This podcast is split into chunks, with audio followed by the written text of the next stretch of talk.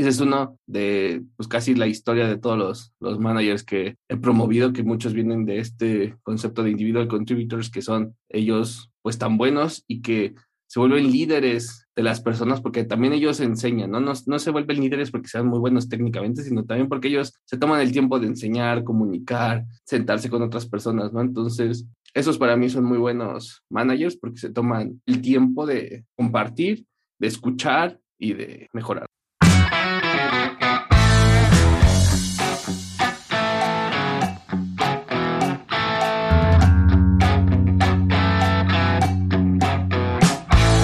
Hola, ¿cómo estás? Bienvenido a otro episodio de mi podcast, el podcast del Net from Chile. En esta oportunidad, el episodio número 20, vamos a conversar con Mariano Rentería. A Mariano lo conocí por Twitter, tuvimos una conversación y bueno, decidimos hacer este crossover entre nuestros podcasts. Él tiene otro podcast en donde yo estuve presente que se llama Chile, Mole y Tech. Y bueno, esta conversación va a ser bien intensa con muchísimos tópicos, de temas que, que, hablamos respecto a su posición actual, que él trabaja como Engineer Manager, dirige un equipo de 70 personas más o menos hacia Estados Unidos y, y bueno, vamos a hablar de lo que significa tener esa posición dirigiendo, eh, liderando equipos de desarrollo de software. Vamos a hablar de algunas estrategias de cómo él maneja ciertos, ciertos conflictos, ciertas resoluciones de problemas acá y varios tips también de cómo podemos solucionar esas cosas. También vamos a conversar de lo que está pasando actualmente con los layoffs y los despidos en las empresas tech, estos, estos despidos masivos que están sucediendo ahora, como él ha estado haciendo siguiendo estas noticias, lo que él cree de, de las formas que las empresas están tomando para despedir a la gente y lo que cree él que va a pasar en el futuro también. Mariano es un activo en, todo lo que es en Twitter y ahí yo antes de la conversación pude sacar algunos pantallazos a sus algunos tweets famosos que él, que él tiene y lo estuvimos discutiendo también en esta conversación, ¿cierto? sobre trabajo remoto, sobre trabajar desde Latinoamérica hacia Estados Unidos, sobre esta también comparación que se hace entre lenguaje PHP y Java, eh, los salarios de los juniors y bueno, varias, varias cosas. Y por último, yo también me dediqué a sacar algunos quotes algunos pasajes de, este libro famoso que, tiene que ver con manejo de equipos de software. Y bueno, se los, se los presenté a Mariano y nos pusimos a discutir sobre lo que él piensa sobre estos pasajes y que tienen que ver, ¿cierto?, en específico con su rol actual como manager de equipos. Así que bueno, muchísimos temas acá, mucha, muy buena la conversación que tuve con Mariano en este podcast, así que los dejo ahora con esta conversación con Mariano Rentería. Bienvenido, Mariano, a este podcast del Net from Chile. Muchas gracias. Estamos en un crossover, la segunda parte del crossover, y te quería agradecer por tu tiempo. Estamos grabando un domingo, así que primero preguntarte cómo, cómo ha estado tu fin de. Todo bien, todo bien, Felipe. La verdad es que sí, el, el, crossover continúa. Esta es la segunda parte de aquel podcast en el que te tuve yo, Chile Molitec, y el fin de semana tranquilo. Estuvimos cocinando aquí en casa muchas galletas para regalar el 14 de febrero a maestros y amigos por acá. Todo bien. Verdad, verdad, sí. Con la aceleración de los niños, ¿cierto? Ahí hay que, hay que hacerles cosas para que lleguen.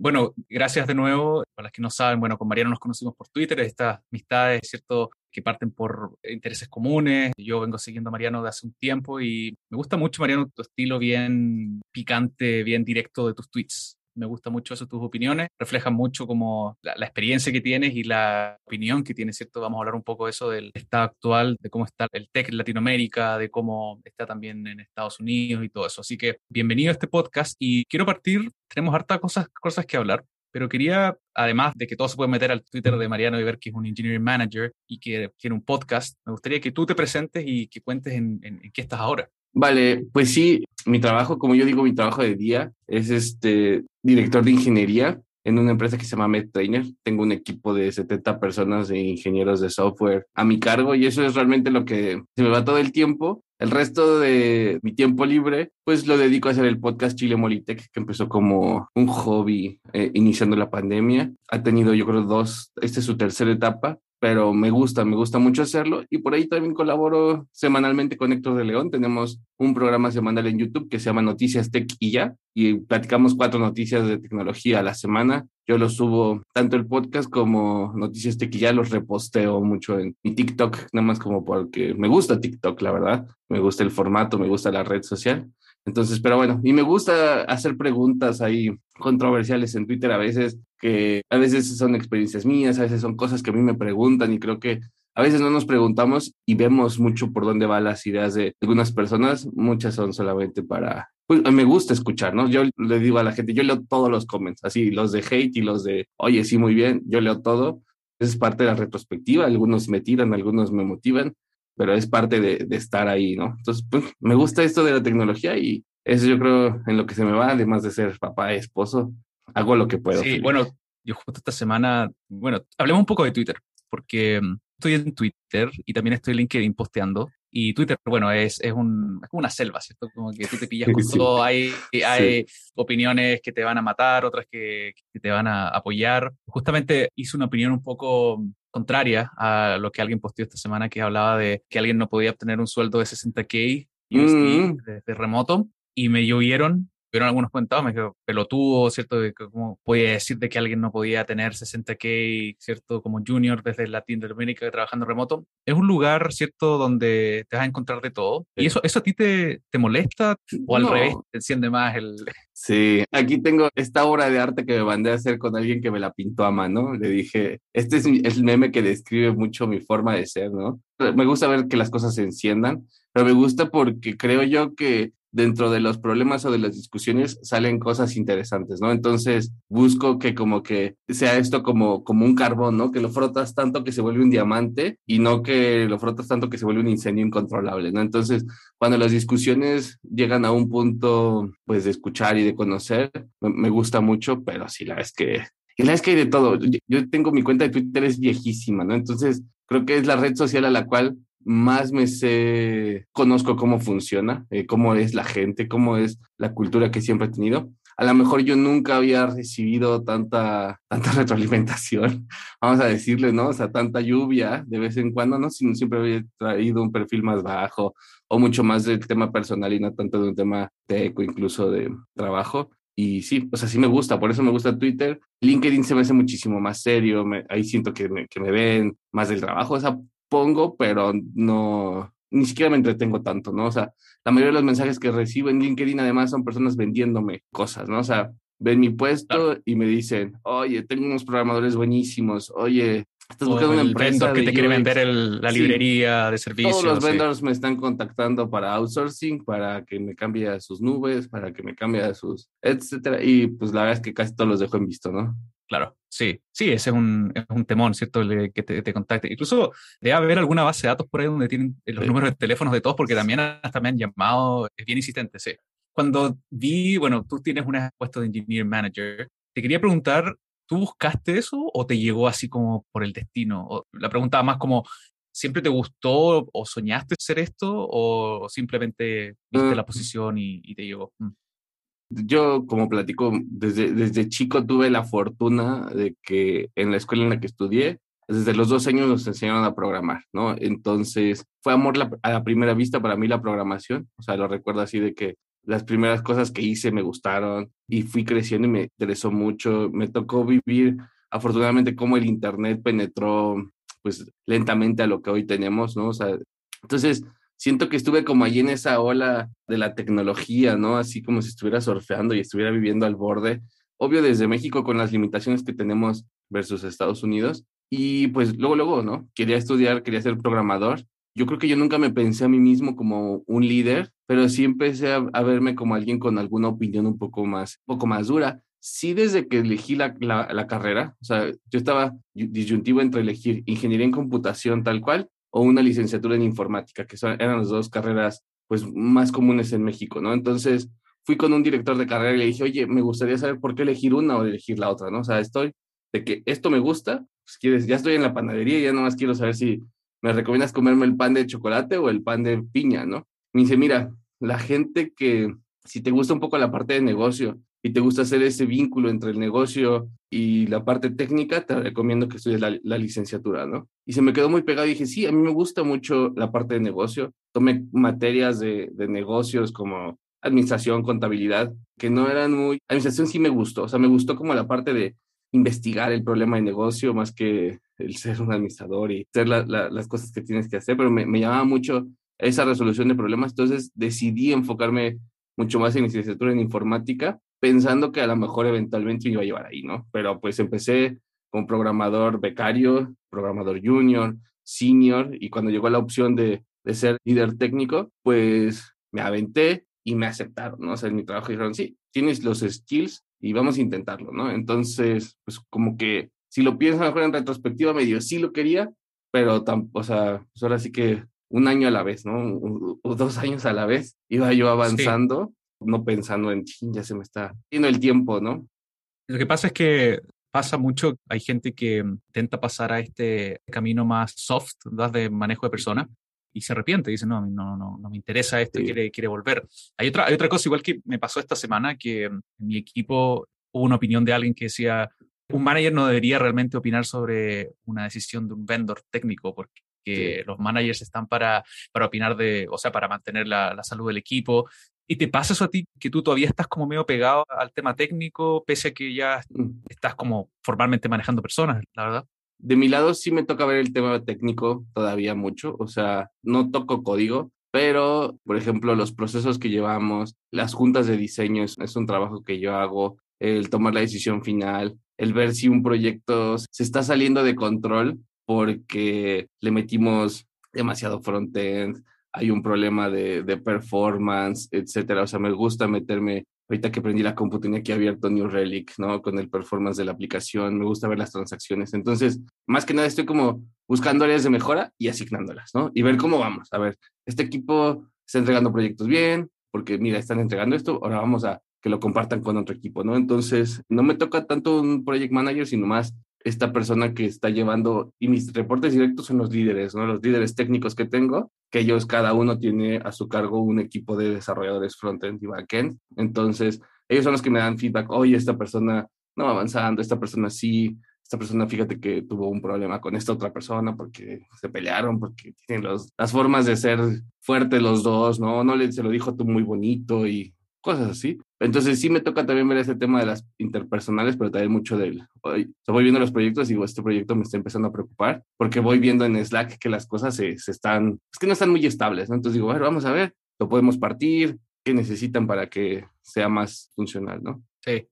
Si yo hablara con alguno de tus reportes directos, ¿qué crees que me dirían de ti? Si me puedes decir de tu habilidad, de tu skill, ¿qué, qué crees que me dirían? Yo creo que de las, o sea, una cosa que yo tengo positiva o negativa, o que es de las cosas que me ayudan y, me perjudican, es el tema de la ansiedad, ¿no? El ser una persona que está ansiosa, que está buscando que las cosas ocurran, que ocurran rápido, que se estén moviendo, ¿no? O sea, no, no me estresa. Lo peor que yo creo que puede pasar para mí es que no estén avanzando las cosas, ¿no? ¿Por qué no están avanzando? Estamos echando flojera, no tenemos las cosas claras, ¿qué necesitamos para que las cosas avancen, ¿no? Entonces, siempre estoy muy al pendiente de esa ansiedad y de estar picando las costillas por ahí de algunos y buscando que mejoren. Entonces, yo creo que eso te, dirían de mí. También te dirían que soy una persona, como yo me autodenomino, o sea, a lo mejor soy una persona muy directa, pero no soy una persona cero agresiva, jamás le he gritado a alguien. No soy una persona violenta con nadie. Eh, platicaba no sé otro día con alguien, jamás me he peleado con nadie de una forma física. Sí me desespero, sí puedo llegar a ser como como que a, lo mejor un poquito muy directo en ese sentido, pero también soy una persona que perdona y olvida fácil, ¿no? O sea, mañana ya estoy como si nada, ¿no? O sea, no, no me clavo en las situaciones y divido mucho el trabajo del trabajo, entonces, pues eso.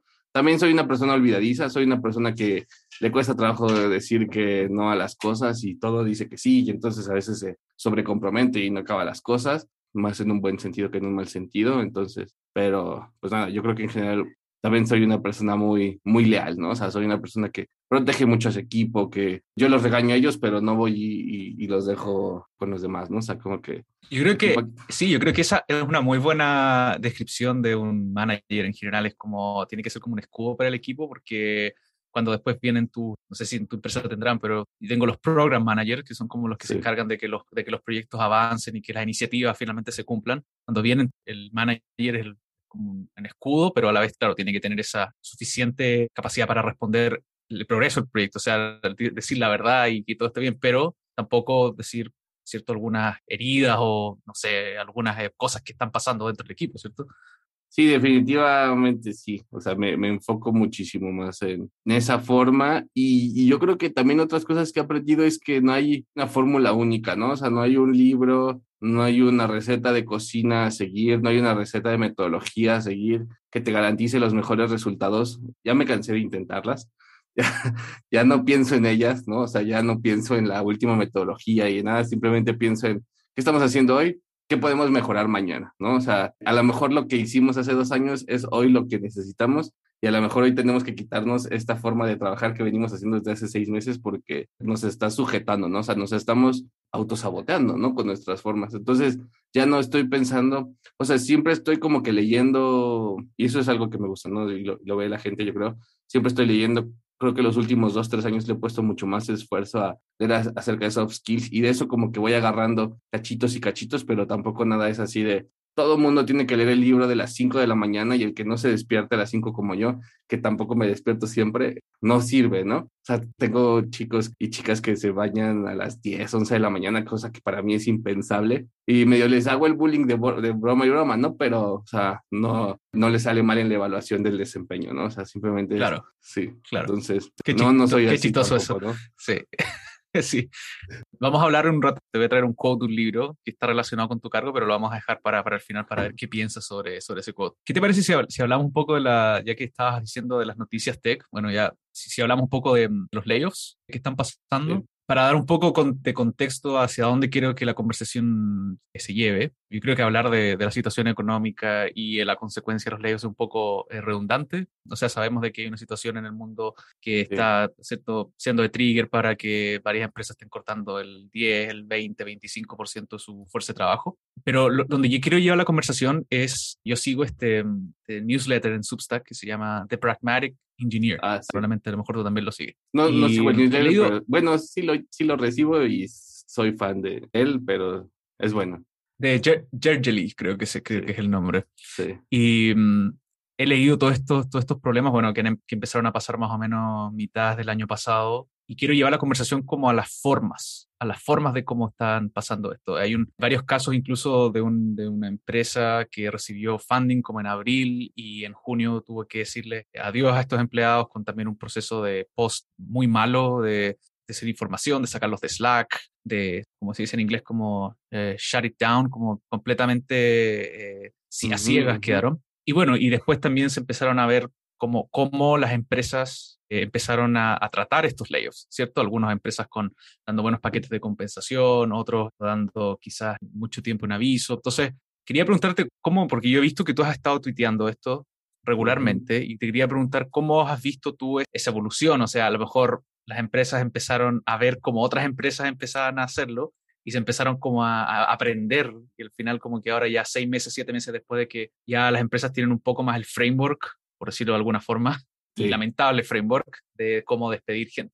Mira, me parece que todo mundo sabe cuáles son las formas buenas y cuáles son las formas malas de despedir gente y que aún así, eh, si les des dos años de, de salario, la gente va, va a estar molesta, ¿no? Va a haber gente molesta siempre, ¿no? Entonces, definitivamente creo que to- todos hemos sabido, pues, despedir en los últimos años, porque la situación económica, como dices tú, sin entrarle, pues ha, ha tenido muchas al- altas y bajas en los últimos, yo creo, cuatro años en la parte tech, ¿no? Creo que para mí lo que, lo que tal vez es, es la mejor forma de hacer un despido más allá del tema legal, que en los temas legales muchas empresas van a tener que dar estos paquetes de compensación porque en algunos estados hay más protecciones legales y en algunos países más protecciones legales que en otros. Por ejemplo, nosotros en México la protección legal es de dar tres meses de sueldo, ¿no? Entonces, si tú quieres despedir a alguien con, de forma inmediata, sin ningún aviso y sin ningún proceso de mejora, pues lo mejor es que des los tres meses para reducir tus probabilidades. Eso es lo que legal te va a recomendar, ¿no? Para reducir las probabilidades de que te vayas a un juicio y entonces pues todos perdamos dinero, tiempo, esfuerzo, ¿no? Yo siempre he sido que si vas a despedir a alguien, pues le des la cara, ¿no? O sea, así sea lo más doloroso que puedes. Obvio, no es lo mismo cuando despides a 10 mil personas en un día y son empresas que también con el trabajo remoto han perdido el control de sus datos, de los accesos, etcétera. Y entonces, pues sí, tienes que despedir a todos en el cerrar accesos de golpe. Yo creo que era un poquito más fácil, a lo mejor en persona pienso yo en las cosas que me ha tocado vivir, es te lo llevas a una sala de juntas, ahí le comunicas y mientras le estás comunicando ya le quitaron los accesos, ¿no? Entonces, al menos hubo una comunicación y los accesos es un tema de seguridad, no creo que es un tema que todos en tecnología, es un tema de precaución, ¿no? Que, que no debería de, de ocurrir pero es un tema de precaución en caso de que pues, alguien decida borrar cosas, porque muchos de los programadores tienen demasiados accesos en, en, muchísimos lugares, ¿no? Entonces, es un tema de precaución y pues que en el trabajo remoto se hace, se hace difícil. Es triste, es triste, pero la verdad es que yo creo, o sea, yo creo que sí, en lo que más puedas ayudar, ¿no? O sea, mencionabas, hay, hay compañías que dijeron, ¿sabes qué? Vamos a aguantar. Hubo empresas que sí cerraron y dijeron, ¿sabes qué? Vamos a dar tantos meses y además vamos a mantenerte el seguro de gastos médicos a ti y a toda tu familia, que era un beneficio que te damos, porque mucha gente la cortas en momentos, pues, de que tú no sabes, ¿no? De situaciones de embarazo, cirugías, etcétera. Entonces, cortar esas cosas de golpe, pues sí es completamente sin planeación. Entonces, esas empresas, la verdad es que son muy buenas y son las menos, desgraciadamente, Felipe. La mayoría se abstiene hacer lo que legalmente es necesario en ese lugar, ¿no? Pasó el tema de Twitter, dice que les iban a dar en California por, por la ley, etcétera, más, y en África, que tienen a muchas personas porque era fan Jack de irse a Nigeria, pues las leyes de Nigeria son muchísimo más bajas y pues les iban a dar lo que les tocaba de ley. Los que les tocaba de ley era bien poquito. Y pues la verdad es que yo creo que también en el mundo globalizado estamos con todos esos y pues nada, el maldito capitalismo también. Así es.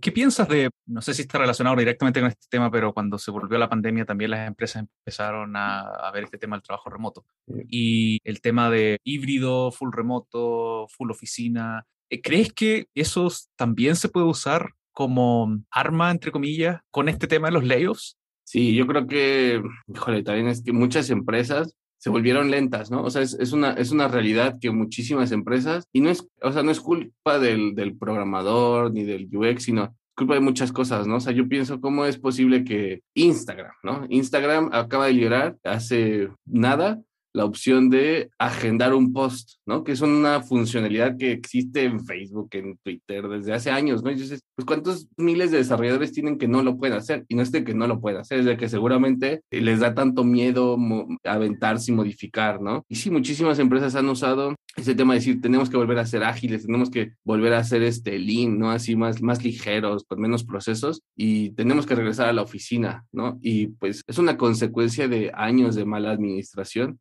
y que pues sí ha obligado a muchas personas que ya también se habían acostumbrado a irse. La verdad es que también todos estábamos abusando del sistema, ¿no? Porque estábamos cobrando nuestro sueldo de San Francisco viviendo en Ohio, ¿no? Y viceversa. Entonces, la verdad es que creo que todos estábamos ya, había historias de gente en estas empresas de Silicon Valley que podías llevarte la comida y diario se llevaban comida para toda, o sea, para la familia, o sea, no era nada más la comida de tu consumo personal, sino eh, toda la semana. Entonces, creo que abusamos de, de, los privilegios y ahora se viene esta ola de, la, de algunas empresas de cerrarlos y si quieres seguir y si no, pues siempre he sido yo Facebook Meta y mucha gente quiere trabajar conmigo, ¿no? Entonces, sí me parece triste y es una consecuencia de todo lo que se fue saliendo de control y que lo quieren arreglar rápido, ¿no? Porque hay que como, movernos rápido, ¿no? Es como aprovechando el tema todo esto que está pasando es como, bueno, agreguémosle algo más como para, para que también no, sí. no, no, venga sí, otra sí. cosa después. ¿Y tú de qué, de, qué, estilo eres de, de, trabajar? ¿Te gusta trabajar remoto o, o extrañas ir a la oficina? Ah, no, no. Eh, a mí me gusta, o sea, a mí me gusta trabajar remoto. Sí me gusta ir a la oficina, yo lo digo así, una vez cada dos meses cada tres meses. O sea, no, no, es un tema híbrido, ¿no? O sea, un tema híbrido es ir al menos una o dos veces a la semana, sino me gusta ir una o dos veces cada dos meses. Me parece que sí es importante que las personas convivan. Este, me gusta que cada dos meses, tres meses, volamos a las personas, les, les ofrecemos los gastos para que tomamos un par de juntas y luego nos salgamos a echar unas cervezas y podamos platicar en un contexto muchísimo más casual y, y, conocernos, ¿no? Yo sí creo que, que, conocer a las personas en persona ayuda mucho al trabajo en equipo y a que ya, ya sabes cómo eres, ¿no? O sea, ya tenemos esos, incluso el tema de la cámara, ¿no? Que para muchas personas también es muy controversial, ¿no? O sea, yo creo que ayuda mucho a que nos estemos viendo a los ojos, tus reacciones emocionales cuando te estoy comunicando algo de que me parece importante. No tiene que ser en todas las juntas, pero sí, en, en, en las unos a unos, me parece muy importante. Entonces, no soy fan del trabajo presencial,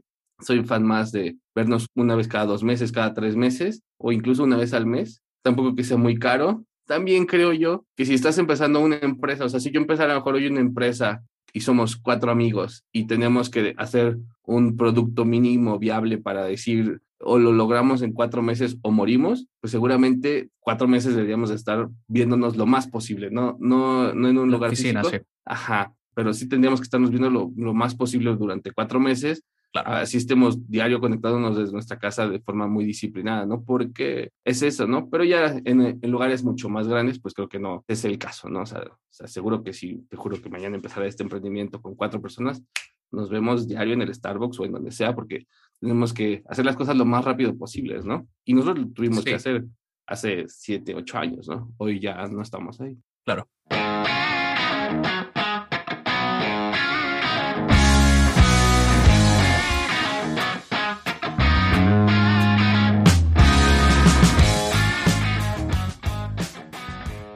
Tengo aquí, voy a compartir pantalla, aquí no, no, no, lo que están, los, que están escuchando, pero aquí tenemos un, un tweet tuyo que hiciste hace como dos meses atrás, que dice, se está volviendo un mega privilegio trabajar remoto, es una pregunta. Porque, ¿Cómo llegaste a esa, a esa conclusión? Sí, creo que derivado de estas empresas, ¿no? O sea, para cuando publiqué esto, Wiseline, que es una de las consultoras más grandes de México, empezó a decirle a las personas que tenían que trabajarse en híbrido, ¿no? Yo veía mucha gente buscando trabajo y decía, es que las nuevas posiciones de las empresas ya no están en trabajo remoto. Entonces, muchas empresas han empezado en México al menos a empezar a traer a las personas en un esquema híbrido, un esquema presencial. Y la verdad es que yo sí dije, bueno, se está volviendo un mega privilegio trabajar remotos a los, los que lo tenemos, ¿no? Por ejemplo, todos los de mi equipo, pues ya somos mega privilegiados. Y a mí me tocó entrevistar personas que trabajaban en buenas empresas y le decía, bueno, ¿y por qué quisieras trabajar con nosotros?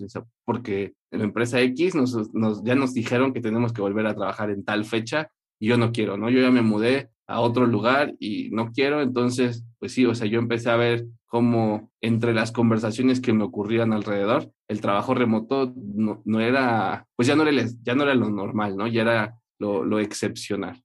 Sí, qué, qué, interesante eso. Y bueno, yo te puedo contar un poco, eh, yo actualmente he estado casi dos años trabajando remoto con la empresa que actualmente ¿cierto? soy arquitecto y hace poco nos pidieron volver a la oficina, nos pidieron volver eh, tres días a la oficina y lo estoy procesando todavía porque hay varias cosas ahí que, que ver. O sea, bueno, por suerte mis hijas no son tan chicas ya, mi, mi chica, mi hija más chica tiene cuatro años, en septiembre ya va a empezar a ir al colegio por seis horas, entonces me pilla en un momento también muy emocional de que son los últimos meses donde la voy a tener en la mañana, que ahora va a un colegio tres horas a la mm, semana. Entonces son mis mm. últimos meses con ella, con mi última hija, sé que va a ser mi última hija, en la casa. Entonces me pilla en un momento muy familiar, emocional, en donde me dicen, vas a tener que ir en marzo por tres días a la semana. Y mi situación creo que no es una situación extrema, pero me imagino en situaciones donde hay gente que y tiene que, por ejemplo, conseguirse un daycare o un colegio por todo el día porque tiene que trabajar pienso en la gente que, por ejemplo, que tenía pasajes comprados para irse a otra parte a trabajar remoto y ahora qué va a hacer. Y sí, es, muy raro, es, muy raro que, que, esté pasando esto como, claro, como de la nada casi, que te pidan volver a la oficina y después de que... Y lo otro es que mi equipo está completamente remoto, o sea, yo voy a ir a la oficina y no voy a juntarme con nadie de mi equipo, sí. lo cual es, un poco absurdo también, ¿cierto? Sí. Pero sí, es muy complicado ponerse en, en marzo para ver qué va a pasar. Sí, y fíjate que yo creo que es porque mm, creo que nos hace dudarlo mucho. Yo igual hablo de mi situación personal, ¿no? Porque ya hemos generado unas nuevas rutinas, ¿no? O sea, antes teníamos la rutina de ir diario a la oficina y no la, no la poníamos en tela Y no tomar un café. El café y todo, o sea, era, era, incluso yo a mí en un principio, yo creo que a la fecha de, de las cosas que sí me gustaba de la oficina era ese, yo aplicaba mucho de vamos a salirnos a caminar y vamos a platicar caminando, vamos por un café y platicamos, o sea, algo que me costaba trabajo igual, igual. Era una cosa que me encantaba y que tuve que trabajar en, en, hacerlo diferente, ¿no? Y hoy ya tengo una rutina diferente, ¿no? Muy similar a la tuya, o sea, yo voy por mi hija a la escuela, la llevo en la mañana, la llevo a algunas clases de gimnasia que me queda muy cerquita y ahí me pongo a trabajar conectado a mi celular. O sea, ya realmente no es como que es una nueva rutina diferente, ¿no? No es como que, y pensar que tengo que, y seguro que puedo, ¿no? Porque tengo también el apoyo de mi esposa, pero pues sí, sí me dolería el romper esta flexibilidad que, que me he ganado y que, y que hoy gozo, ¿no? De, hay días que trabajo, me dice alguien, ¿dónde estás? Digo, estoy aquí en Starbucks porque me quedé cerca de la clase de ella y pues mejor me quedo aquí, sirve que me distraigo, cambio de aires, ¿no? O sea, sí me gusta también. Ese es un muy, muy buen punto, porque una de las cosas que yo escuchaba de un compañero de trabajo es que decía, yo formé mi rutina, por ejemplo, de antes del trabajo hacer ejercicio, o después del trabajo de, de leer un libro, qué sé yo. Todo eso, ahora con el commute de vuelta, se va a perder. O sea, yo voy a tener alguna compensación de vuelta por perder ese espacio. Hay gente que hacía ejercicio, hay gente que era de sanidad mental, o sea, de estar en un rato tirado haciendo nada o qué sé yo, haciendo cualquier cosa, pero relajado y eso se pierde. Entonces, eso las empresas, no sé si no lo piensan o cuál es el, la relación que se ahí con volver a la oficina va a ser más beneficio. Porque, y con esto termino, hay un reporte que existe dando vueltas por ahí que dice de que es beneficioso para ti volver a la oficina porque básicamente vuelves a la rutina cara a cara. Entonces hay una relación ahí con ese ejercicio de ir a la, a la, oficina, de que tu mente va a estar más situado en lo, en lo real, por ende te va, vas a estar mejor. Interesante. Y yo creo que hay situaciones, o sea, fíjate que entrevistaba al CEO de Wiseline, ¿no? En el podcast, después de ese controversial memo que mandaron de, de, que iba a ser todo híbrido. Y decía un punto muy cierto, ¿no? O sea, también si vas a la oficina, es muy probable que tengas más posibilidades de crecimiento por estar cara a cara y conviviendo pues, a lo mejor con tus jefes y así, ¿no? Creo que es el punto, no aplica en todos los trabajos, ¿no? Yo, mi jefe vive en Austin, Texas, ¿no? O sea, voy a la oficina y no lo veo. De hecho, yo voy a la oficina cuando él viene, entonces, y como viene cada dos, tres meses, pues es cuando yo voy y planeamos juntas, o sea, planeamos hacer una visita productiva en la cual también salgamos a cenar, convivamos, o sea, traigamos personas. Entonces, si hoy fuera a la oficina, pues no, no me serviría voy a la oficina hoy y, sí tenemos oficina aquí en Querétaro y hay un equipo, hay como 150 personas trabajando de aparte que tienen que dar más atención a clientes, etcétera. Yo voy y ya no conozco a nadie, ¿no? Entonces también voy y, me siento bien incómodo, así como nada, saludando a todos sin conocerlos realmente, ¿no? Pero sí, en ese tweet, ¿no? Se, se está volviendo un mega privilegio el trabajo remoto y pues Felipe lo confirmas, ¿no? Porque se está volviendo un, un mega privilegio, o sea, es lo que está pasando. Sí. Para cerrar este tema del trabajo remoto, quería preguntarte si es que después de la pandemia tú crees que para la gente que vive en, la TAM se ha vuelto más fácil conseguir trabajo como de, en Estados Unidos o en Canadá. Sí, yo creo que sí, ¿eh? Fíjate que eh, sí creo yo que hay un antes y un después de la pandemia para beneficio de la TAM. De la pandemia vino a beneficiar mucho los trabajos remotos, incluso la cantidad de bolsas de empleo que hay. O sea, yo recuerdo antes de la pandemia y tú aplicabas una bolsa de trabajo y buscabas empleos de Estados Unidos, eran muy pocos, eran muy malos, empresas de dudosa procedencia que decían, no, pues ni, así como la de, de, lo de los trailers y así. y hoy yo sí veo pues una dinámica por completo. Veo que se ha abierto muchísimo más la conversación de la TAM. Mucha gente de Estados Unidos se vino a la TAM de vacaciones durante la pandemia y vieron una, una LATAM que no conocían, ¿no? Porque, pues ya sabes, cada quien sus barreras mentales. Entonces, sí, definitivamente creo que que la pandemia cambió mucho la perspectiva que existía de la TAM de una forma profesional para bien, ¿no? O sea, afortunadamente. Perfecto. ¿Te parece si vamos a, otro tuit famoso tuyo? Hay un tuit acá que hiciste, bueno, también cerca del, cerca del anterior, que dice, en el 2023, ¿prefieres aprender PHP o Java? Estas cosas como que prenden incendio en Twitter, ¿cierto? Como que hacen una... hacen que la gente se, se, pelee, que rompa matrimonio. Eh, eh, es bien complicado hablar de lenguajes de programación, pero entiendo que, que tú vienes del mundo PHP. Eh, yo también vengo del mundo PHP y, bueno, se tilda el lenguaje como de dinosaurio, como que quién programa en PHP en esto en, el 2022, pero a mí la verdad, bueno, yo yo programo en el Laravel, que pienso que es un framework que ha revivido un poco eh, a PHP. Y sí, bueno, no sé qué preguntarte acá, si yo creo eh, sobre PHP o a lo mejor por qué vino esta pregunta comparándolo con Java. Sí, porque yo creo que, vale, históricamente, entre comillas, aquí lo, lo digo, PHP viene siendo como ese lenguaje que está muriendo y tiene muy mala fama entre muchas personas de, de ingeniería de mala forma, creo yo. O sea, mucha de la mala fama se quedó, pues simplemente le heredó de ciertos proyectos mal hechos y malas experiencias que tuvieron. Y Java era ese lenguaje que era todo lo que PHP no es, ¿no? Y yo pienso que en 2022, este, que fue este tweet de diciembre de 2022, Java parecía un lenguaje viejo, ¿no? Un lenguaje que por ahí hay un meme de, de, que alguien está vestido así de un pantalón de vestir y y camisa. Entonces, ese era el lenguaje que usaba Java, ¿no? El que usaban los programadores ya de mucha experiencia, que trabajaban en bancos. Entonces, pues yo me preguntaba, ¿no? O sea, ahora Java parece que es este nuevo lenguaje aburrido. PHP a lo mejor ya está muerto, pero viene creciendo mucho y, y Java parecía muy, muy aburrido. Entonces yo decía honestamente, bueno, ¿qué preferirías tú estudiar, no? PHP o Java, ¿no? Y salió también de que iba yo saliendo de una conferencia con, con Rasmus Lidorf, ¿no? El creador de PHP. Y bueno, habló él en, en la conferencia y platicábamos todos de, de, las nuevas funcionalidades que vienen de PHP en el nuevo PHP 8, etcétera, de las que venían en 2023, ¿no? O sea, porque por ahí se liberó la última versión de PHP.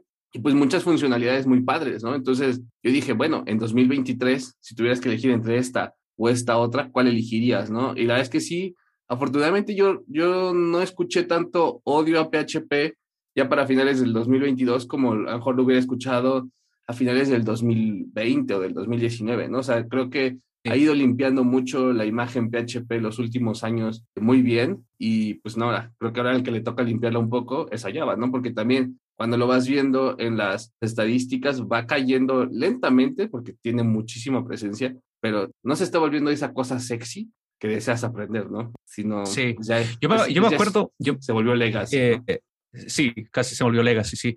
Yo me acuerdo que en, que en, el tiempo cuando aprendí Java, que fue hace más o menos 20 años atrás en la universidad, sí, empezaron a salir todos estos, estos, híbridos, como con Ruby, con JavaScript. Eran unas cosas muy raras, como que. Sí, JRuby. Y yo decía, ¿qué está pasando? ¿Qué, ¿Qué es esto? Porque una cosa es tener una plataforma con distintos se podría decir, con distintas secciones, pero otra cosa es ya tener un código fuente, ¿cierto? Mezclado y ya casi esto es como una fusión, ¿cierto? Cuando e, es como que eh, fusionas dos, eh, dos lenguajes y tienes eh, eso que resulta. Entonces, me parecía muy, muy raro y yo la verdad le perdí después de, qué sé yo, del 2010, yo ya le perdí completamente el rastro a Java. Ha salido en algunas veces como en algunos proyectos como pero está Java que es elegido para cosas enterprise o, o para cierto hacer cosas más seguras, como es un código que, que, se compila y un poco medio hermético al final. Pero la verdad, después de eso, no, no nunca más lo, lo, escuché, ni en las noticias, ni, ni como nada. Entonces, y creo que 2022 todavía le tocó esta mala fama de la noticia de Log4j, ¿no? Que fue. Claro, el, el, fue, sí, el sí. Zero Day Vulnerability en Log4j la librería de logs más usada en Java de, toda la vida y que pues abrió la caja de Pandora de, de urge, urge, urge, programadores porque hay que actualizar eh, lo más antes posible, ¿no? A mí incluso en el trabajo nos llegaron correos de partners con los que tenemos APIs, ¿no? O sea, que podemos usar su API. Decían, tienes que contestar estas preguntas que dice, ¿usas Log4j? Sí o no, ¿no? ¿Qué versión usas? ¿Sí? ¿Está tal o tal? Ya lo parchaste, sí, no, ¿cuándo? ¿No? O sea, todo el mundo empezó a preguntar. Como que te dejan en, en zona, sí. zona de cuarentena casi. Sí, sí, sí. Ah, dinos sí. si tú eres vulnerable o no. O sea, te juro que entre recibí tres, cuatro correos de entre partners y, y, y clientes que preguntaron el tema, ¿no? Entonces, es, y nosotros mismos usábamos una librería de Java y pues igual les preguntamos, oye, ¿qué onda? Cuando me pregunten que si estoy seguro, pues yo conozco lo que yo hice, pero tú, ahora tú dime lo que tú hiciste, ¿no? Y nada, te compré el paquete.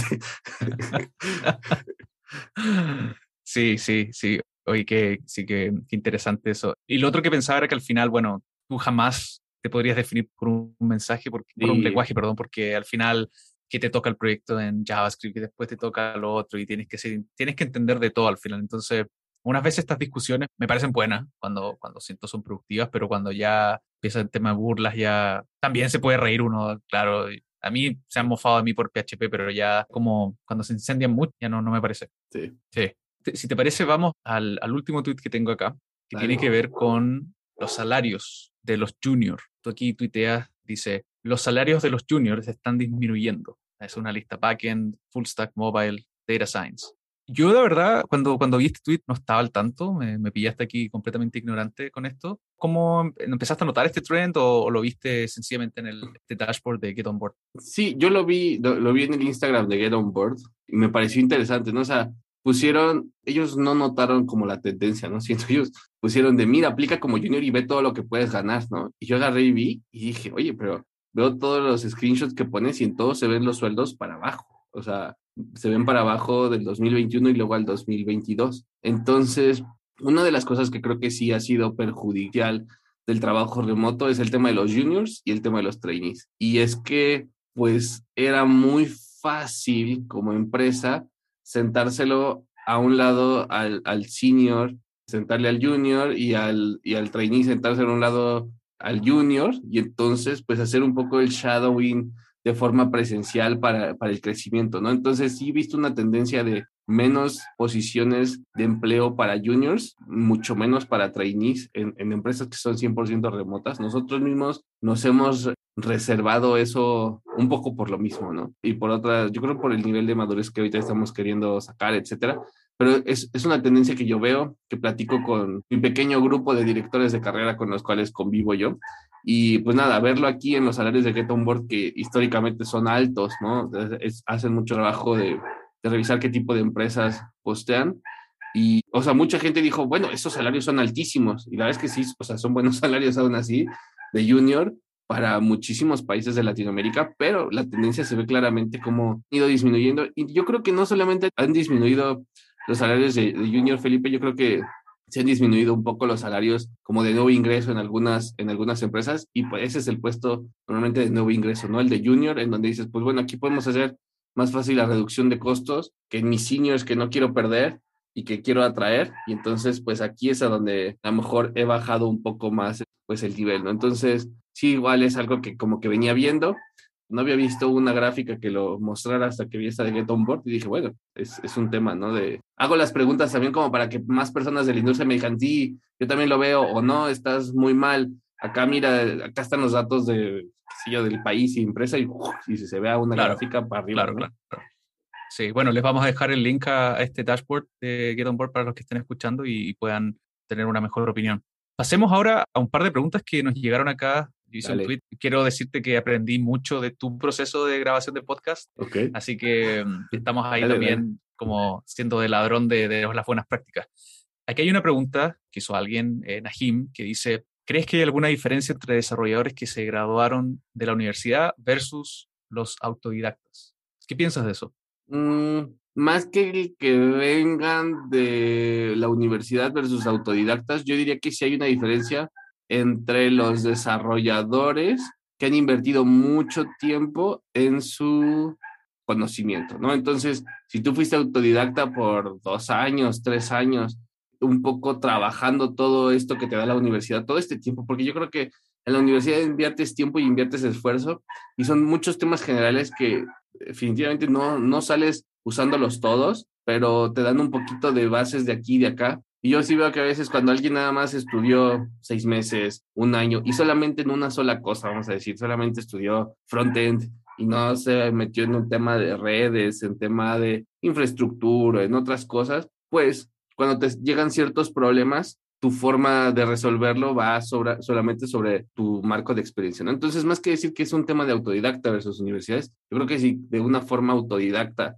has invertido mucho tiempo y has tomado mucho conocimiento de muchas áreas, tu conocimiento va a ser muy similar al de alguien que estudió en la universidad, que hay mucha gente que le gusta la universidad o le gustan los maestros porque son, pues te llevan de la mano, ¿no? O sea, ya, ya, ya ellos ya... Ya te tienes el todo caminito. parcelado el contenido y sí, sí, sí. Entonces, sí. ya- es muy, es muy, yo por ejemplo digo, yo soy, hoy soy mucho más autodidacta, pero pues sí noto como muy importante todo lo que aprendí en la universidad para volverme autodidacta, ¿no? Porque ya hoy me es más fácil unir los puntos porque ya tenía todo este conocimiento atrás y entonces ya, ya unir los puntos era más fácil que seguramente si no hubiera tenido ese acompañamiento inicial me hubiera costado un poco más de trabajo. Eso no quiere decir que no se pueda, ¿no? Entonces, más que comparar una con otro, sí soy un poco más agnóstico de esas personas que en seis meses ya quieren que son, tienen todo el conocimiento listo, que son juniors, o la persona que en dos años ya cree que es senior, y tú dices, pues es que, como- tenía un jefe que decía, ¿cómo se ganan 10 años de experiencia? Pues con 10 años de experiencia, ¿no? O sea,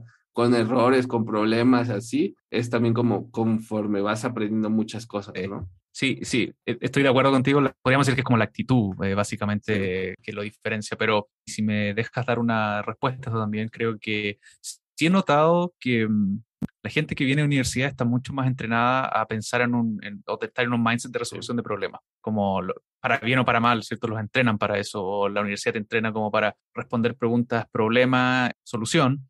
Entonces, eh, creo que aún si alguien viene como de un bootcamp o de, un proceso quizá más liviano en, en, ese sentido, creo que le, o sea, suponiendo que los dos tienen la misma actitud, lo que hablamos antes de aprender y de, obtener conocimiento, sí veo de que el de la universidad ya está como preprogramado para resolver problemas. Ahora, eso va a depender también de trabajo, ¿cierto? Porque van a haber algunos trabajos donde eh, quizás eso les va a servir más, pero sí, eso, eso he notado yo al menos. Y no, y, fíjate que si lo piensas un poco, pues la universidad no se trata solamente del examen, ¿no? O sea, no se trata solamente de pasar el examen, que es el que te da el certificado de, no sé, conocimiento en redes uno o conocimiento en programación básico, sino se trata también de este tema de a veces trabajo, eh, hacer proyectos, hacer trabajos, presentar en, frente al salón, discutir ideas. Entonces, yo creo que esa es una parte que entre más se pueda replicar de una forma autodidacta o a través de escuelas en línea, seguro que va a dar muchísimo más valor que simplemente el decir, sí me sé exactamente todas las formas de organizar un arreglo, las funciones, etcétera, ¿no? Sino sí hay un poco más de, esta interacción que te llevas, ¿no? y que no es solamente el saber las respuestas correctas, ¿no? Pasar el claro, lo social, lo social, sí.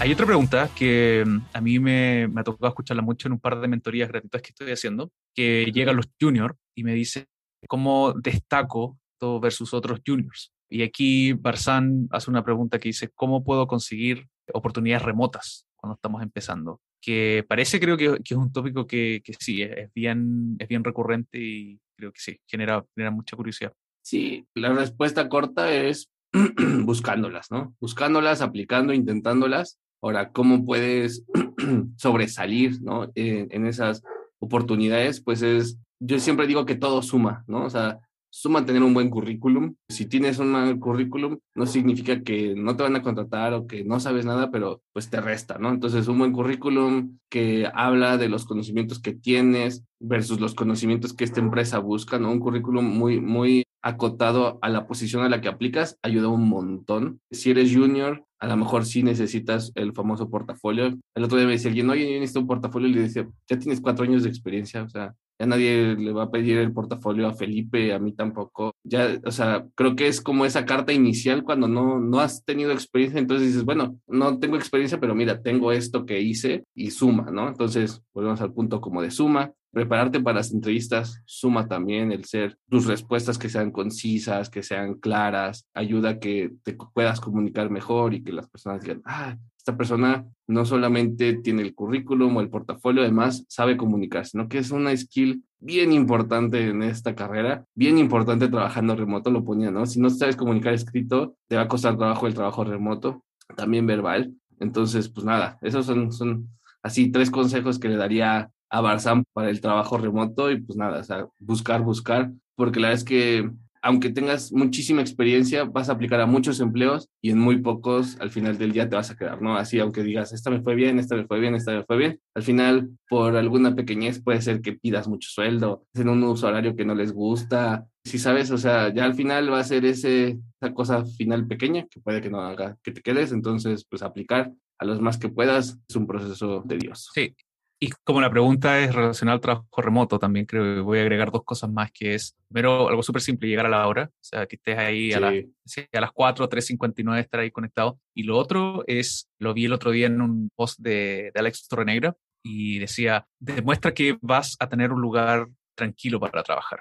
Y eso significa tu luz, cómo te presentas, eh, si es que vas a tener buen audio, si es que el ruido, si es que te vas a estar muteando, a lo mejor cuando pasa el, el camión o pasa, hay un ruido fuerte afuera, pero eso, mostrar que tu trabajo, que tu lugar donde estás haciendo la entrevista va a ser un lugar tranquilo que va a demostrar después cómo hacer tu trabajo. Sí, ese es un buen punto. O sea, a mí me ha tocado entrevistar personas que a veces, pues casi casi que toman la entrevista en la cocina, ¿no? Y pues en la cocina de tu casa estaban pasando muchas personas, ¿no? O sea, yo creo que es uno de los lugares más activos de la casa de cualquier persona, o eso debería en la pandemia especialmente Eso debería de ser, entonces sí, o sea, definitivamente el que demuestres que tienes un lugar de trabajo dedicado ayuda mucho, más que el que sea el más bonito. Si tienes, si, si reconoces que tu lugar es no muy visible. Ese es el tema también como del pongo la foto, no la pongo en el currículum. Pues si eres muy guapo, ponla. Si no eres muy guapo, no la pongas, ¿no? Entonces, si tienes un lugar de trabajo hermoso, pues no, no le pongas fondo. Si no tienes un lugar de trabajo así increíble, pues sabes qué, usa un filtro, bloquealo, pon así algo que se vea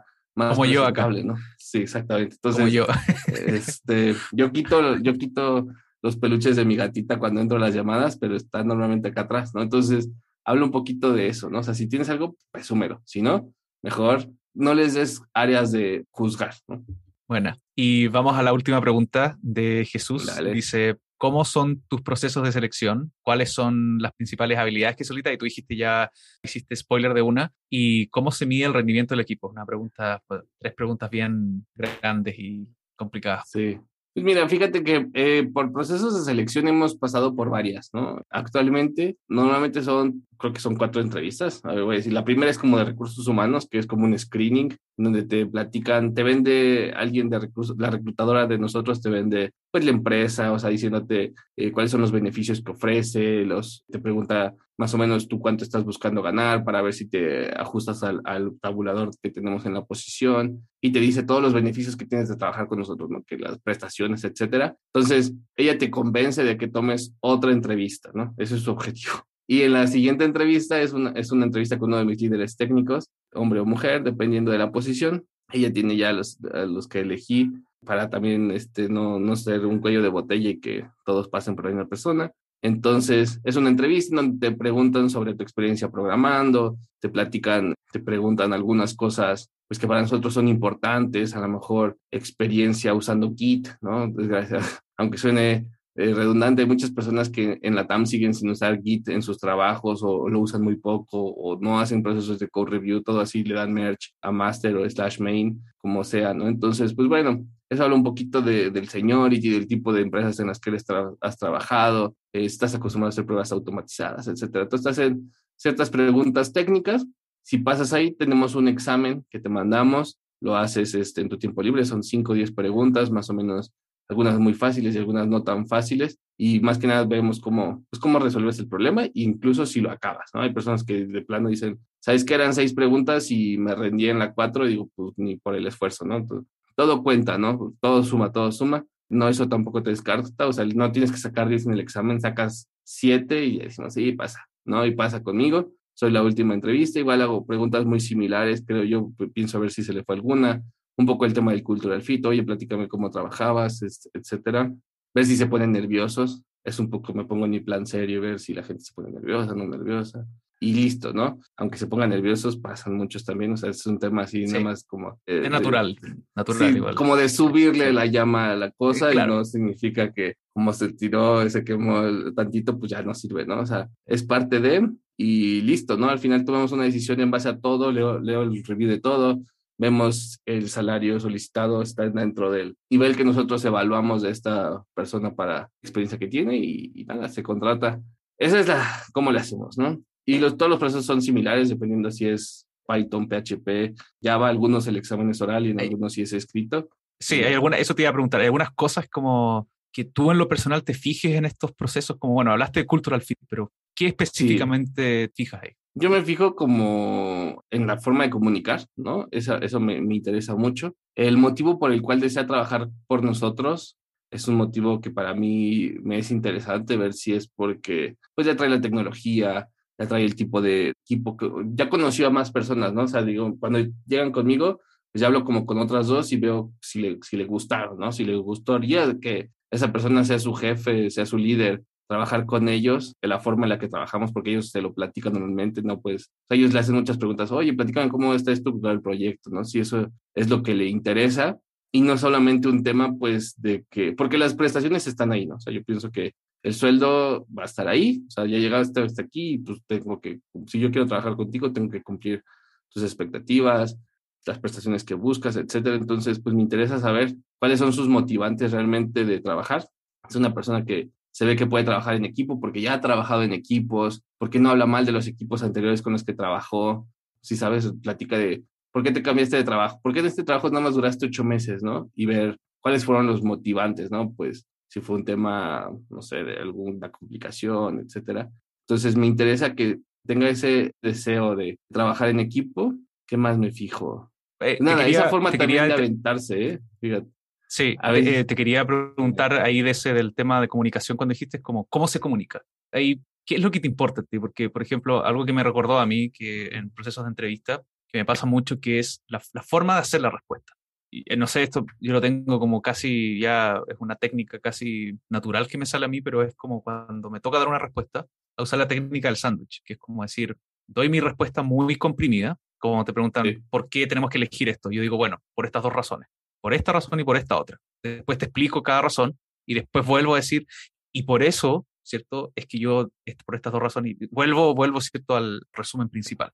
Sí, Eh, y me fíjate, acuerdo- me- sí, dale. fíjate que yo me quedaría incluso, o sea, para mí es muy importante esa técnica y me quedaba incluso sin la última, El reban- sin la, sin la última rebanada de pan, ¿no? O sea, a veces son que, es mi pregunta con la que empiezo siempre es, dame un resumen de tu experiencia profesional, ¿no? Y entonces a veces, uff, se echan, ¿no? Se echan cinco minutos platicándome cuando, pues yo creo que debería ser más, dame un resumen y dime si deseas que, pues ahora sí que nos echemos un clavado a alguna de estas cosas que te dije, ¿no? Y entonces yo luego les digo, después de que me platican todo, le digo, bueno, entonces en resumen, ¿cuántos años llevas de experiencia? Y dicen, cinco años, ¿no? Tres años. ¿Y cuántos tienes usando React? ¿Y cuántos tienes usando PHP? Digo, o sea, sí sabes, este, ¿y cuántos tienes usando PHP con frameworks? O sea, que son para mí como, no son los checkpoints, pero son así de, es- esta es la información que yo quería escuchar, ¿no? Entonces, pero sí, ese es un punto que a veces no son muy concisos. Para mí, conciso es, tengo tantos años de experiencia siendo programador, tantos años de experiencia trabajando con PHP, he trabajado en esta empresa más o menos esto, esto, esto. O sea, creo que debe de durar muy poco, ¿no? Y ya de ahí, vamos, si quieres que te platique el proyecto más importante de alguna, de alguna experiencia, pues vamos para allá. Pero muchos uf, se echan, me platican todo. Sí, sí. Y a muchos no los Y, eh, interrumpo. ¿no? eh, Eso, eso te iba a preguntar, si a ti te gusta, te gustaba más ser y más incisivo y porque pasa también que uno quizás con acostumbrarse tanto a hacer entrevistas, uno también ya implícitamente empieza a hacer las preguntas y no, hace, no las hace tan detalladas como para encauzar al, al entrevistado hacia donde uno quiere que vaya, ¿cierto? Entonces, cuando me pasa que algunas veces pregunto y ya sé de que esa respuesta no va a ir por donde yo quiero que vaya, y eh, te quería preguntar si es que tú eres del, el de interrumpir inmediatamente o, o dejas que... que Como que depende, ¿eh? Si esta persona llega a mí muy, o sea, como, como que si me llega como fuerte hacia mí, pues yo me pongo fuerte, ¿no? O sea, si me llega suave, me llega suave. Busco realmente que sea, y a lo mejor ese sería un poquito un red flag, ¿no? O sea, busco, yo lo que pienso es, es como si me sentara con alguien y quiero que podamos platicar a gusto por 15, 20 minutos, ¿no? Y que sea una persona que diga, ah, me la pasé bien. Entonces no tengo como que un script per se, o sea, sí tengo como ciertas cosas que quiero saber. Les hago una pregunta que me parece interesante. Bueno, y tú, a todo esto, ¿tú qué te consideras? ¿Te consideras junior, senior, middle? O sea, tú dime, ¿tú qué te consideras? ¿Y por qué? ¿No? Entonces, pues me considero, yo me considero senior porque ya tengo tres años de experiencia, para mí es así como, ok, ¿no? O sea, quiero escuchar cuáles son los motivos por los cuales tú te autodescribes así, ¿no? Entonces, este, lo hago muy, muy casual.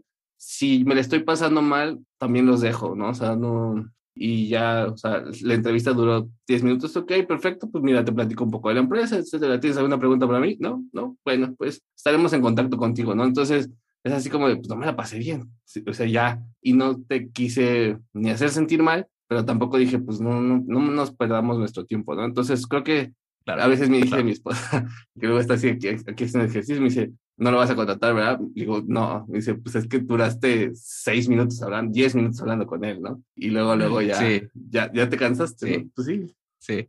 No, que, no, no hicimos fit, pues no nos llevamos bien, entonces, pues, sí. eh, claro, claro, claro. Pero claro, a ti también, porque entiendo que por lo que comentaste al inicio, tú- a ti te llega ya el review de otra entrevista, entonces tú Sí. ya vienes igual un poco biased o... Ni lo leo, cierta- ¿eh? Ni lo Ah, leo. ah, yo, ok, yo, ok. yo caigo suavecito y digo, voy a ver qué, qué dijo esta persona y qué dije yo. Al fin, o sea, yo, este, la decisión se toma después de mi entrevista. O sea, no, no Al lo final leo. haces como la, la revelación Ujú. de, las, de las cartas, claro. Exactamente. Claro, la- las juntas. Bien. Oye, Mariano, vamos a la última parte. Lo he pasado súper bien. Hemos hablado de, de muchas cosas y quiero. Esta es una nueva sección que estoy metiendo en el podcast y elegí un libro que se llama Scaling Teams. Es por, eh, escrito por Alexander Grosse y David Loftetness, creo que son dos alemanes. Es un libro, bueno, a mí me pareció muy interesante porque te, da como todo el, el, espectro, como desde startups hasta enterprise, de, de, fórmulas para escalar equipos. Y aquí encontré tres quotes, que voy a empezar con esta, que aquí en, en nuestro archivo compartido está en la última parte, que relacionado al cuando hablamos del tu puesto. Y el quote dice, lo voy a leer en español, dice, el rol de manager puede ser uno muy solitario. ¿Qué piensas de eso? Sí, sí, definitivamente. Cinco estrellas, me llega el Cora, como dice algunas personas. Sí, sí, sí, definitivamente llega a ser solitario. Incluso a veces sabes cosas que no puedes compartir y como cuando a, pues a veces me, me, toca que mi jefe me comparta una decisión que va a ocurrir y que va a afectar a alguien y casi casi que al otro día yo le tengo que dar la mano y hola, ¿cómo estás? ¿No? Y digo, híjole, o sea, es un tema que no me puedo, no lo puedo compartir, no lo puedo platicar con nadie. Y sí, también en caso de cuando los éxitos están ahí, pues nada, todo el mundo, todos nos abrazamos y somos felices, pero cuando las cosas están, están con presión, sí te sientes muy, muy solo, ¿no? O sea, si sientes que no, no tienes con quién hablar. Yo hace dos años, tres, ya casi tres años, tuve unas épocas medio difíciles, fui al psicólogo, o sea, el psicólogo me ayudó muchísimo más a, a tener alguien con quien hablar, que no fuera pues, mi esposa que le tuviera que yo descargar a ella todos los problemas que tenía, porque pues no, o no, no los podía bajar al equipo. Entonces, sí, sí creo que el, el, el, rol del manager llega a ser muy solitario. No es que siempre sea así, yo creo que son etapas también. Sí, sí lo comparto. ¿eh? Bien, bien. Vamos al otro. Dice, crear un falso sentido de urgencia para así motivar al equipo la palabra en inglés aquí backfire, que es como que eh, va a explotar en tu cara casi y puede llevar a la pérdida de confianza en tu liderazgo. Sí, yo creo que así como platicaba, ¿no? De este, de, me gustan los incendios. A veces he conocido managers que dicen, es que nada, hay que prenderles fuego y que crean que es urgente para que se motive, ¿no? Y sí, en mi experiencia nuevamente te sale mal eso, porque eventualmente alguien lo sabe que fue falso el sentido de urgencia y entonces ahí es cuando pierdes credibilidad, ¿no? Entonces, yo creo que sí lo he hecho.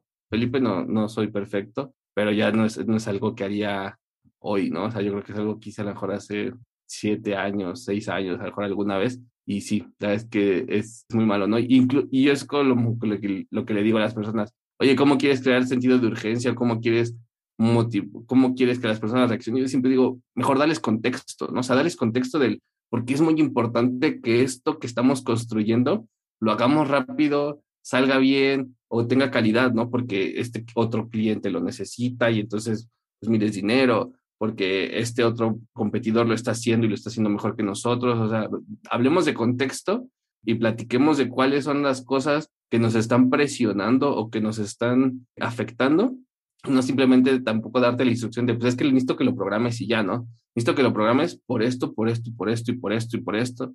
Es, todo esto es lo que esto lo hace importante, ¿no? No simplemente el que quede mañana, porque yo entiendo que las cosas tardan, pero a lo mejor con este contexto, pues también vas a entender el por qué le pongo atención, el por qué me importa que lo logremos, etcétera, ¿no? Entonces, el contexto, please, es la nueva onda. Sí, es un tip que también aparece en el libro que es como lo, difícil que también es como con, con, esto de seguir haciendo features, de cómo también en algún momento parar y, y darle el sentido, lo que dices tú, el contexto, el sentido, el, el, por, qué, el feature lo estás creando, eh, todo eso eh, puede ser complicado en, equipo, en equipos grandes. Vamos al último highlight. Aquí no voy a leerlo textual porque dice IC, que, que en inglés es Individual Contributor, que es como podríamos decir un desarrollador, para, para ponerlo bien simple. Entonces dice, seleccionar al, al desarrollador correcto para convertirse o para, para que sea manager y motivarlo para que haga el switch. Entiendo que lo que hablamos antes de hacer este switch de técnico a soft es parte esencial del el escalamiento de equipos. Sí, no, excelentes quotes que elegiste, Felipe, me los voy a robar todos. Y sí, también es un modelo que nosotros hacemos. hace no mucho promoví a un individual contributor, a, a manager, ¿no? Y le dije, es que tú, o sea, eres la persona que yo veo que tiene el skill correcto para lograr esto, ¿no? Y me dice, pero es que a mí no me gusta. Y digo, es que es muy similar a lo que haces, o sea, realmente hoy eres tan buen individual contributor que eres el líder de las personas, ¿no? A lo mejor no tienes el puesto y no te ves así, pero todos están haciendo lo que tú haces y lo que tú dices y cómo lo haces y cómo lo dices, ¿no? O sea, te están siguiendo. Entonces, pues ya nada más es de ponerte ahí y que le demos un poco más de estructura y que a lo mejor no solamente te estén siguiendo dos, sino te sigan los otros cuatro que también están ahí y que hoy a lo mejor no tienen visibilidad porque no trabajan contigo, ¿no? Entonces, ese es uno de, pues casi la historia de todos los, los managers que he promovido, que muchos vienen de este concepto de individual contributors, que son ellos pues tan buenos y que se vuelven líderes de las personas porque también ellos enseñan, ¿no? ¿no? No se vuelven líderes porque sean muy buenos técnicamente, sino también porque ellos se toman el tiempo de enseñar, comunicar, sentarse con otras personas, ¿no? Entonces, esos para mí son muy buenos managers porque se toman el tiempo de compartir, de escuchar y de mejorar, ¿no? Entonces sí, la verdad es que me, es un muy, muy buen, este, y motivarlos porque muchos no quieren, ¿no? Como dices aquí, es que sí es así, de, vamos a hacer el cambio, te conviene y me conviene, o sea, nos conviene, nos conviene a todos, ¿no? O sea, conviene a todos, claro, a, mí, a, mí, no me, a mí me conviene, a mí me conviene tener muy buenos managers, me hace mi trabajo más fácil y también he tenido algunos no tan buenos, entonces, pues nada, sí, algunos no quieren. Y hay personas con las cuales ya me he rendido, ¿no? Que digo, esta persona es muy buena y ya dijo que no quiere, ya le hice como tres veces la pregunta y pues no, no quiere, pues tampoco puedo obligar a alguien a que sea lo que no quiere, ¿no? Claro, claro, en algún momento quizás ahí va, va a ser el switch o va a, va a ver la luz de, de, de, lo que tú le estabas diciendo. Ojalá. Hay para todo. Hay para todo, claro. Bueno, Mariano, creo que he usado más de tu tiempo esta noche y quería darte nuevamente las gracias. Quería darte el espacio para decir lo que tú quieras en, en, este, en este podcast. Nada, Felipe, la vez que me la pasé bien, creo que fueron, fueron buenas preguntas, me gustó, me gustó el formato y pues nada, si les gusta escuchar más de mí en Twitter, como les decía, es en donde más estoy. Mis mensajes están abiertos, los leo todos también, cuando me llegan muchos o cuando me llegan pocos. Entonces, cualquier cosa que quieran escribirme por ahí. De las otras cosas que también hice fue un libro para, para líderes técnicos, porque pues es como el rol que más me reporta y el que más experiencia tuve. Otro libro como de cómo pasar de junior a senior y más como que va como con el mindset y ciertos conocimientos que tienes que tener, ¿no? Así como que el, el de buscar en Google y así que es controversial también, pero bueno, que son cosas que, que buscan, ¿no? Entonces, pues si quieres gustar, pues ahí está.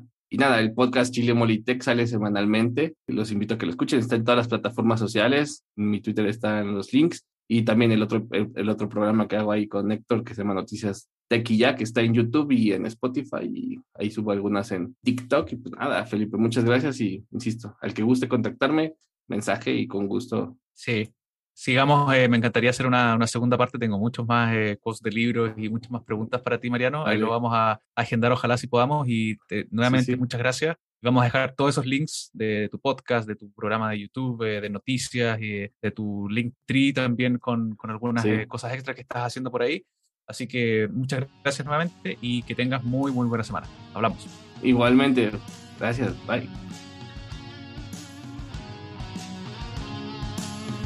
Gracias nuevamente por escuchar este episodio. Este podcast es mi proyecto personal que financio con mi tiempo y pasión por aprender y conectar con otras personas. Si alguna cosa te hizo sentido o si alguna frase te hizo actuar para empezar o terminar algún proyecto personal o de tu trabajo, te sugiero por favor hacer una de las siguientes acciones. Comparte este episodio con un amigo. Seguro vas a pensar en alguien que pueda estar buscando también ayuda o conocimiento sobre algún tema que hablamos acá. El link lo puedes encontrar en la misma plataforma que estás escuchando este podcast. La otra acción es que dejes por favor un review o comentario en Spotify, iTunes o cualquier app que estés usando. Mientras más comentarios tenga este podcast, más me va a ayudar para llegar a más gente y me va a seguir motivando para hacer más episodios como este. Muchas gracias.